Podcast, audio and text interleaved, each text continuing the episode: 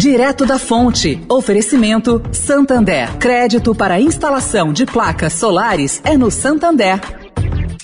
O Santander acredita num mundo mais sustentável. Por isso lança a plataforma Estação, que vai levar mais sustentabilidade para a estação de trem Vila Olímpia, com reuso de água, geração de energia solar e muito mais. E o banco também quer ajudar você dando crédito para compra de placas solares com até 96 vezes para pagar e taxa de 0,74% ao mês.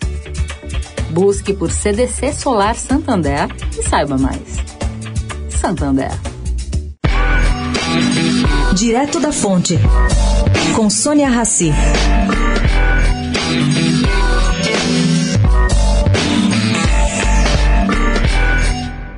Gente, o fato do mundo saber que o Banco do Povo da China tem sim condições para evitar o contágio financeiro de um provável calote da gigante chinesa Evergrande. A empresa deve 305 bilhões de dólares. Não acalmou ontem os mercados financeiros pelo mundo. As bolsas despencaram assim que veio a público o que o governo chinês sabe há anos a construtora enfrenta problemas de liquidez.